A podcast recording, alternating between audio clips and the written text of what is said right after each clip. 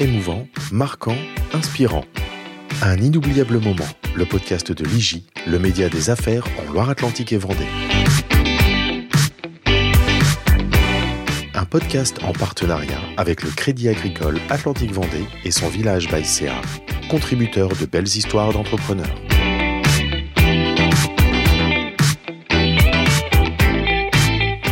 Lorsque l'on s'intéresse aux entreprises et à leur pérennité, on parle souvent du cap des 3 ans et des 5 ans. Faircho, la société créée par Cyril Monaroul, avait passé ces étapes clés avec succès. Mais au bout de 7 ans, ce spécialiste du dessin technique a traversé une période de remous mettant en danger l'activité, jusqu'à devoir s'engouffrer dans une étape redoutée par tous les entrepreneurs. Désireux d'aider ses pairs qui pourraient être amenés à vivre les mêmes difficultés, il en fait le récit en toute transparence. Bonjour Cyril. Bonjour Benjamin. Bonjour Cyril. Bonjour Nelly. Le 21 décembre 2022, vous avez sollicité auprès du tribunal de commerce l'ouverture d'un redressement judiciaire pour votre entreprise. Quel a été l'enchaînement qui vous a conduit à cette décision? L'enchaînement, eh bien, euh, l'entreprise avait perdu euh, la rentabilité depuis quelques mois. On avait euh, une trésorerie qui dégringolait. Et puis, j'arrivais plus à trouver d'autres solutions. Donc, j'ai préparé cet acte-là pendant quelques mois de l'année 2022. Quand vous dites préparer, ça consiste en quoi? Euh, J'ai préparé en fait euh, cette journée-là en me renseignant énormément. J'ai rencontré une trentaine de, de personnes euh, liées de près ou de loin au redressement judiciaire, que ce soit des conseils avocats, des comptables, mais également des dirigeants. Ça m'a permis d'échanger avec des gens qui sont passés par, par là. Ça fait du bien de voir que qu'on n'est on n'est pas seul. Chacun a une expérience différente à raconter. Et puis euh, l'idée c'était de prendre euh, un petit peu de chacun pour euh, pour construire un peu mon histoire et puis prendre mes décisions qui sont propres à, à chaque chaque entreprise quoi. En quoi ça consiste un redressement judiciaire? Le redressement judiciaire est vraiment là pour sauvegarder l'entreprise. Le tribunal de commerce sécurise les dettes et nous aide à les étaler. Votre entreprise existe depuis 8 ans, donc elle n'est pas toute jeune, elle est plutôt mature. Euh, Qu'est-ce qui a fait que euh, finalement, à un moment donné, il y a un, emballement euh, dans un sens euh, comme celui-ci? En fait, j'ai eu la très bonne idée en 2019 de vouloir développer l'entreprise juste avant le Covid, et puis j'ai investi largement. L'idée, c'était d'atteindre pour la première fois un million d'euros de chiffre d'affaires. Et puis, il fallait pour ça augmenter les ressources productives, on va dire ça comme ça, et puis également euh, embaucher des managers pour développer euh, des nouvelles activités et puis manager euh, des gens puisque je n'arrivais plus à faire tout tout seul. Donc embaucher des managers, diversifier l'activité pour diversifier les revenus, ça prend du temps, ça coûte un peu d'argent. Et puis, euh, faut mettre des moyens en face. Donc ça, ça, on, on, a, on investissait tout le bénéfice dans le développement de l'entreprise, premièrement. Et deuxièmement, quand le Covid est arrivé, euh, l'État euh, prêtait de l'argent, donc on a pris le prêt euh, pour maintenir à flot l'entreprise qui se portait bien. Le PGE C'est ça, le prêt garanti par l'État. On a quasiment emprunté 200 000 euros qui, au départ, étaient là pour sécuriser la trésorerie. Et puis, on avait le droit de, l'utiliser pour développer l'entreprise. Donc, on l'a utilisé pour ça. J'ai fait aussi deux projets de croissance externe voulant développer une activité de formation. On a passé euh, des mois et des mois, 18 mois sur deux euh, rachats d'entreprises qui vont capoter. Donc euh, c'était aussi une des clauses du PGE, c'est qu'on pouvait utiliser cet argent-là en partie pour faire effet de levier. Et l'objectif de diversifier et consolider l'activité formation n'a pas n'a pas été pérenne, n'a pas été rentable. Donc au bout de trois ans, eh bien à force d'essayer euh, de faire des choses, hein, on, avait développé un bel outil de formation, mais euh, on était tout juste à la rentabilité. Et puis, à force de repousser, quand vous êtes tout près de la rentabilité, mais vous n'y arrivez pas, eh bien, au bout d'un moment, euh, il n'y a plus de choix, il faut arrêter, il faut stopper, il faut suspendre. je dis toujours suspendre parce qu'on peut toujours reprendre demain ou après-demain. Mais en tout cas, il fallait arrêter l'hémorragie, quoi.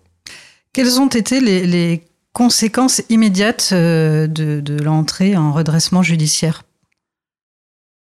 Alors, euh, immédiate, je pourrais revenir juste sur les deux semaines avant, puisque mmh. euh, mon avocat m'avait convaincu que j'avais le droit d'avoir un plan de sauvegarde qui est un petit peu plus léger qu'un redressement judiciaire. Donc je me suis pointé plusieurs fois avant pour, pour plaider, pour demander ce plan de sauvegarde que je n'ai pas obtenu. C'était un peu violent hein, quand on vous convainc de quelque chose et puis vous l'avez pas. Donc il faut, fallait retravailler le dossier plusieurs fois. Hein. J'ai passé euh, quelques mauvaises soirées, mauvaises nuits. Et puis le 21 décembre, là, euh, on s'est dit bon bah dernière fois, on demande le plan de sauvegarde. Si euh, il refuse, euh, dans ce cas-là, on, demande un redressement judiciaire. Donc ce qui a été le cas le 21 décembre 2022. La conséquence à ce moment-là, c'est que l'entreprise est, sécurisée par le tribunal de commerce l'entreprise, mais aussi euh, les, contrats de travail. On avait une dizaine de salariés euh, à ce moment-là. Donc ça, c'est une bonne chose. Et puis, euh, le tribunal vous interdit de, payer votre dette et tout ce qui a été produit et livré avant cette date-là. Donc du jour au lendemain, c'est un petit peu, voilà, vous appuyez sur le gros bouton stop. Et puis, vous avez le droit, enfin, vous avez le droit de ne pas payer. Vous avez surtout l'interdiction de payer tout ce qui s'est passé avant euh, y compris euh, la TVA. Voilà, vous la gardez en, stock pour la rendre plus tard. J'ai eu la chance de pouvoir résilier mes bureaux, ce qui permettait d'économiser un budget euh, chaque mois. Le propriétaire acceptait de résilier sans délai. Et puis, quand on est arrivé au tribunal, l'entreprise était rentable, mais, mais la marge partait essentiellement à rembourser les prêts bancaires. Donc, ce jour-là, eh bien, on a mis en pause les prêts bancaires donc mécaniquement, la trésorerie euh, remonte progressivement. Ça va très lentement. Euh, on se concentre absolument sur euh, comment on va faire pour payer les prochains salaires chaque mois et, les factures qui arrivent tous les jours, hein, comme dans toute entreprise. Et il y a une sorte de soulagement, mais en fait, c'est aussi le début d'un deuxième calvaire. C'est-à-dire? Eh bien, euh, en fait, le, le, le, 21 décembre, euh, vous doutez, hein, le, la France s'arrête un peu de travailler pendant pendant une dizaine de jours, voire un peu plus. Hein. Et puis, euh, d'un côté, euh, vous remboursez pas les, les prêts bancaires. D'un autre côté, c'est une très lourde charge administrative qui prend un mi-temps de votre temps pendant deux mois au moins, assister d'une assistante administrative. Je savais, tout le monde m'avait dit que c'était beaucoup beaucoup de temps et, euh, c'est des démarches pour faire quoi? ce, Pendant deux mois, en fait, on, on installe le redressement judiciaire, c'est-à-dire que du jour au lendemain, vous avez cinq interlocuteurs qui débarquent euh, dans l'entreprise. Euh, on vous demande de fermer votre compte bancaire professionnel sur lequel, euh, avec lequel vous travaillez depuis huit ans. Donc, imaginez-vous votre compte à vous du jour au lendemain, vous devez tout fermer. Ça veut dire que et en rouvrir un autre qui est administré par un, une personne du tribunal. Et il euh, faut refaire tout, il faut renvoyer tous les RIB, etc. Ça prend beaucoup de temps, mais c'est plus lourd que qu'une personne particulière. Il faut euh, envoyer chaque mandat CEPA signé à l'administrateur et ensuite à la banque. Si vous n'avez pas ça, la banque refuse le, prélèvement et puis du coup, le fournisseur peut vous bloquer le service. Exemple, euh, les lignes téléphoniques, euh, la fourniture de, des adresses mail, tout ça peut être, bloqué parce que vous n'avez pas le mandat CEPA signé à temps euh, c'est un peu une course contre la montre parce que d'un côté, vous devez tout mettre en place. D'un autre côté, à partir de ce jour-là, je n'ai plus le droit de créer une seule dette. Sinon, le tribunal peut liquider l'entreprise à tout moment. Donc, on avait, on était très très court au niveau de la trésorerie. On n'avait plus d'autorisation de découvert comme avant. Et donc, eh bien, voilà, tous les matins, vous vous levez, vous avez 2 3 000 euros sur le compte et euh, l'argent euh, qui arrivait euh, était bloqué par la banque. Et donc voilà, c'était extrêmement extrêmement stressant. Hmm. Une épée de Damoclès au-dessus de la tête tous les jours, quoi. Oui, oui, oui c'est ça. C'est par exemple, vous ouvrez une, une, un nouveau compte en banque, la, la, carte bancaire est arrivée au bout de six semaines. Six et, semaines. Ouais, et donc on peut faire pas mal de paiements avec la carte bancaire, mais sans carte bancaire, on est un peu bloqué. Et donc euh, tous les jours, eh bien, euh, j'avais le message d'erreur. Euh, votre compte mail, par exemple, va s'arrêter le, le, 5 janvier, etc. Donc on est, il faut à la fois rassurer les, vos collègues en interne que tout va bien, même s'il y a des messages d'alerte dans tous les sens. il y a un, petit peu le feu tout autour du bureau. On apprend à vivre avec. Il y a des jours où c'est stressant, d'autres où, où on, où on s'y fait. Hein, c'est comme tout. Et puis, bah, progressivement, ça, ça se résolve, mais ça prend du temps, ça prend quelques semaines, quoi. Comment on tient personnellement quand on traverse une épreuve comme celle-là, sachant qu'on doit se répéter assez souvent que c'est un coup d'épée dans l'eau, que c'est reculer pour mieux sauter? Bah, Sur le plan personnel, c'est, euh, vous êtes contracté, vous n'êtes pas en, pleine possession de vos moyens. J'ai passé déjà en huit ans euh, quelques fins d'année comme ça avec, euh, des variations de trésorerie. Et donc en huit ans, bah, j'ai, vécu quelques trucs quand même. Hein. Comme tout le monde. Et puis, il y a des hivers où vous arrivez en hiver à la clôture du bilan avec beaucoup de trésorerie, et l'année d'après avec peu de trésorerie. Et c'est vrai que bah, je m'étais rendu compte que l'activité, euh, la productivité hein, du chef d'entreprise est très variable. c'est comme si on vous mettait des cailloux sur la tête, vous avancez, vous êtes ralenti sur toutes vos tâches, commerciales, management, secrétariat. Donc voilà, donc je savais que, que c'était un passage. Ensuite, sur le plan personnel à la maison, là, j'ai la chance euh, euh, d'avoir une femme compréhensive et entrepreneur, euh, et en plus qui a qui a liquidé une entreprise quelques années avant moi. Donc, elle est déjà passée par là, et du coup, il y a une compréhension quand même qui était là. Même si, bah, voilà, elle n'est pas dans ma tête non plus, mais j'avoue que ça, ça m'a bien aidé. On, on, parle souvent de la solitude du dirigeant. J'imagine que dans des traversée du désert comme celle-là, c'est particulièrement vrai. Vous êtes senti très seul dans, cette période? Ouais, c'est plus les, mois qui ont précédé cette période-là. Effectivement, euh, euh, vous êtes contracté dans tous les sens, donc euh, la vie sociale forcément est impactée. Vous allez peut-être un peu moins sortir, etc. On va on va voir un peu moins de monde dans la vie extra-professionnelle, un peu moins la famille, etc. Au final, vous les voyez moins, donc vous en parlez un petit peu. Ils savent que ça va pas bien, certains. Et peut-être que c'est humain, hein, euh, c'est que les gens vous posent euh, moins de questions, appellent euh, moins. Et c'est vrai que pendant quelques mois, j'en voulais un petit peu à mon entourage de mon téléphone sonnait moins, mais comme j'ai dit, hein, j'étais aussi responsable de ça. Et donc quand ça sonne moins, on se dit mince, ils s'en vachent, la famille et les copains appelaient, mais beaucoup moins que d'habitude. Et puis j'ai fini par comprendre en fait que on était tous pareils et moi également. Hein, quand un copain va pas bien ou est malade, euh, des longues maladies ou, n'importe quoi. Je, je, mets tout dans le même panier. C'est pas tout n'est pas comparable, mais euh, je pense globalement les gens ne savent pas faire euh, prendre des nouvelles. Donc maintenant depuis, je dis je dis à mon entourage, bah voilà, s'il y a quelqu'un qui va pas, envoyez au moins un SMS quoi, ça va. Et même s'il répond jamais, continuez d'envoyer des SMS. même s'il répond pas, au moins ça lui fera plaisir quoi. Il est encore rare euh, que les chefs d'entreprise parlent de redressement judiciaire, de procédures collectives euh, auxquelles ils sont confrontés. Qu'est-ce qui vous amène, vous, à témoigner aujourd'hui? Oui, je pense que euh, ça, ça, peut aider euh, les autres à passer des épreuves comme ça, à se sentir euh, moins seul. Et gagner du temps aussi, peut-être, parce que vous dites que vous avez euh, passé énormément de temps à faire vos recherches. Oui, oui, gagner du temps. J'ai juste un seul exemple. enfin, je peux garder un seul exemple. Au mois d'octobre, j'ai passé pour mon mois à demander des plans d'appurement à mes créanciers. Et globalement, 9 fois sur 10, ils ont été acceptés. Donc, euh, toutes les factures, euh, j'essaie de les retarder, les moments où, euh, où on attendait des paiements qui ne venaient pas. Et puis demander des plans d'étalement, une facture qu'on étale sur trois mois, bah, ça, quelque part, j'y pensais pas systématiquement avant. Et puis, ça permet bah, de passer la vague plus facilement quand vous faites ça plusieurs fois. Et donc, c'est le genre de conseil que je donnais à, des amis. Euh, demandez euh, des plans d'étalement de vos factures. Au moins, vous, vous répondez à vos fournisseurs. Vous n'êtes pas stressé parce qu'ils vous le relancent tous les jours, par exemple. Et puis, euh, bah voilà, cette, idée-là, même après huit ans de chef d'entreprise, je l'avais jamais appliquée, quoi.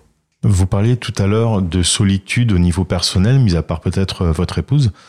Euh, en interne, comment ça s'est passé l'annonce et le chemin de cette épreuve? Est-ce que vous avez euh, vous êtes senti euh, soutenu et soudé avec vos employés? En interne, euh, effectivement, euh, y y a, on a deux casquettes, quoi. La casquette du dirigeant qui doit qui doit diriger l'entreprise et puis l'équilibre financier. Et puis deuxièmement, l'étiquette de manager qui doit rassurer. Donc il y a des périodes où on, ne dit pas tout. J'ai vu dans le passé où des fois j'en parlais trop, je rentrais peut-être trop dans le détail et puis quand vous maîtrisez pas un sujet, vous comprenez une, partie, forcément, ça peut, euh, ça peut, euh, ça peut faire peur. Et puis à un moment donné, bah oui, il fallait que j'explique aux salariés que le bureau, on allait le rendre là dans trois semaines, qu'on allait fermer l'activité formation par exemple, et puis qu'on allait réinventer l'entreprise, réadapter pour pouvoir passer la vague. Donc, eh bien, on passe énormément de temps en interne à, expliquer, euh, rassurer, répéter, puisque chaque personne peut comprendre aussi un message différemment. Donc ça aussi, c'est du temps à passer qui, prend du temps, hein, mais qui, est tout à fait normal, hein, parce que euh, ils subissent, ils sont salariés de l'entreprise, euh, ils sont là, ils font confiance au projet, aux dirigeants, aux équipes, et puis du jour au lendemain, on leur apprend que l'entreprise va peut-être fermer, va devoir licencier dans un mois si euh, tout le monde on n'a pas retrouvé du boulot pour tout le monde. Donc il y a eu des périodes effectivement de, stress et puis euh, c'est normal, ils craignaient pour leur emploi. Quand on annonce un redressement judiciaire, de prime abord, ça peut faire un petit peu peur. Comment a été prise cette annonce par les clients et les fournisseurs? Les clients, euh, ils le prennent relativement bien puisqu'ils font confiance avant tout à l'entrepreneur et puis à, à la ressource qui vient travailler chez eux. Donc globalement, il n'y a pas d'impact euh, euh, au niveau des clients. Par contre, les fournisseurs, eux, euh, vous fournissent quelque chose et ont un délai de paiement. Donc eux, ça peut être un petit peu stressant pour eux. Donc on a tendance à, les payer un peu plus rapidement pour les rassurer. Mais nous, notre activité d'assistance technique en dessin industriel est très peu liée aux fournisseurs. On a, peu de fournisseurs stratégiques donc euh, on a euh, on a réglé euh, tout le monde là-dessus au niveau des fournisseurs stratégiques et petites entreprises. Tout le monde a été payé avant le redressement. Et vous en restez fidèle du coup? C'était une source d'inquiétude en fait. faire un redressement judiciaire, quel aurait été l'impact sur les fournisseurs et les clients. Et puis ça s'est beaucoup mieux passé que j'imaginais.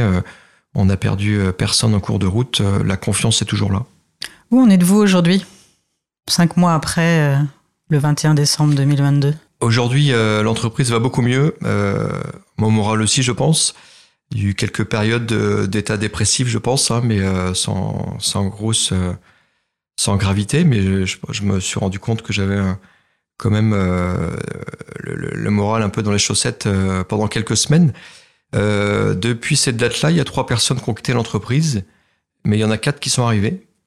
bon, on peut pas remplacer les gens, hein, mais mais du coup, euh, au niveau de l'équilibre financier puis de l'équipe, euh, on est toujours euh, à l'équilibre. L'entreprise est rentable depuis sept mois consécutifs. Donc ça, c'est quand même une bonne chose sur le plan économique parce qu'il va falloir rembourser les prêts. Et puis hier soir, j'étais, on faisait une réunion avec toute l'équipe. La dynamique était plutôt bonne. le sujet était agréable, donc voilà, j'ai senti qu'il y avait une, une belle dynamique.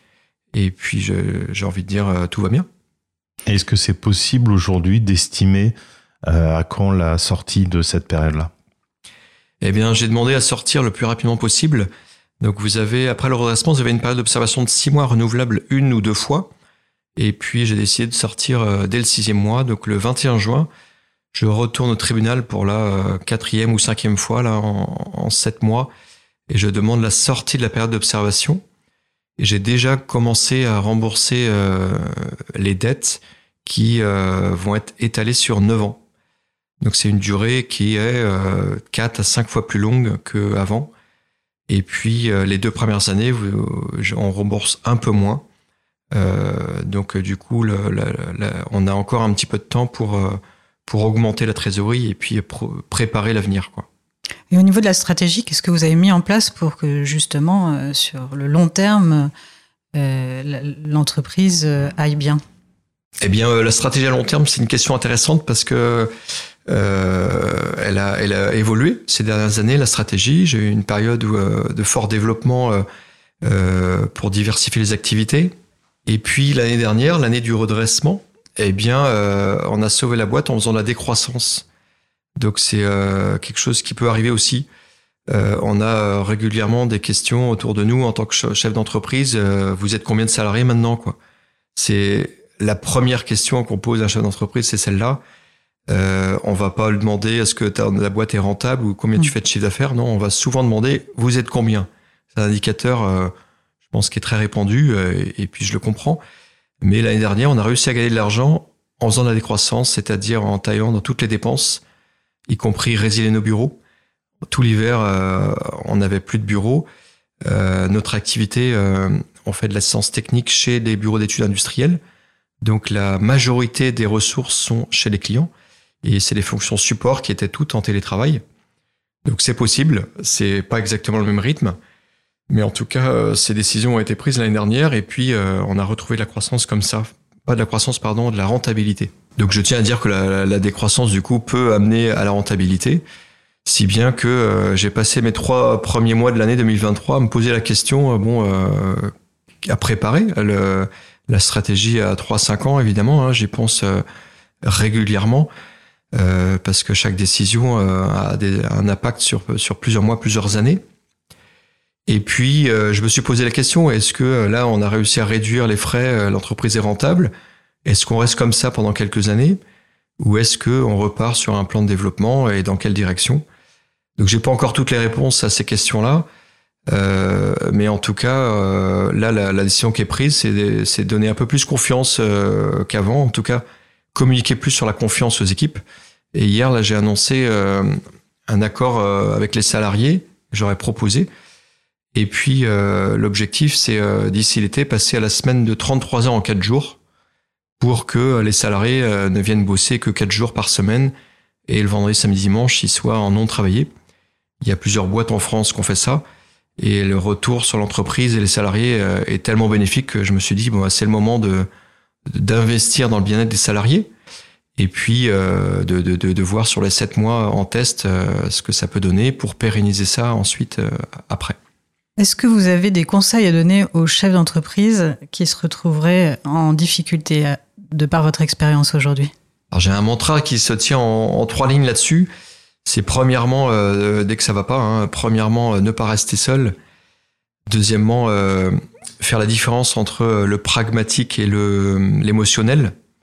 On est tous liés à des décisions émotionnelles quand il faut, se séparer d'une personne, par exemple. Euh, voilà, on, recule, on recule, on procrastine. Hein, on n'a pas envie de se séparer des gens, même si euh, tout le monde nous dit que ça va pas pour diverses raisons. Mais il faut différencier ça. Euh, c'est quelque chose qui est pas facile pour tout le monde. Le troisième mantra, c'est euh, il faut décider, prendre des décisions. Euh, et du coup, j'avais écrit ça suite au conseil d'un ami sur mon tableau, donc je les avais tous les tous les jours en visu. Et puis ça m'a aidé à voilà à décider. Il y a des périodes où on met un peu la tête dans le trou, on se dit bah bon il y a ça et ça qui va pas, mais il y a peut-être un petit truc, on va se raccrocher sur quelque chose qui qui va. Et puis ce qui reste, c'est les décisions. Qu'est-ce qu'on peut vous souhaiter aujourd'hui? Bah, que l'entreprise se porte bien, que les équipes aussi. Là, je me suis engagé avec mes créanciers de tous les rembourser sur 9 ans. On a quasiment euh, signé tous les accords avec les créanciers. Euh, c'est important pour moi de, rembourser tout le monde. Alors, c'est essentiellement la banque et l'État, mais quand même, eux aussi, on va tout faire pour les rembourser euh, sur 9 ans. Il n'y a pas de raison. Merci beaucoup Cyril d'avoir accepté notre invitation. Bon courage. Merci Cyril. Merci à vous. Au revoir. Retrouvez-nous chaque mois pour un nouvel épisode sur toutes les plateformes d'écoute, sur nos réseaux sociaux et sur notre site internet www.informateurjudiciaire.fr.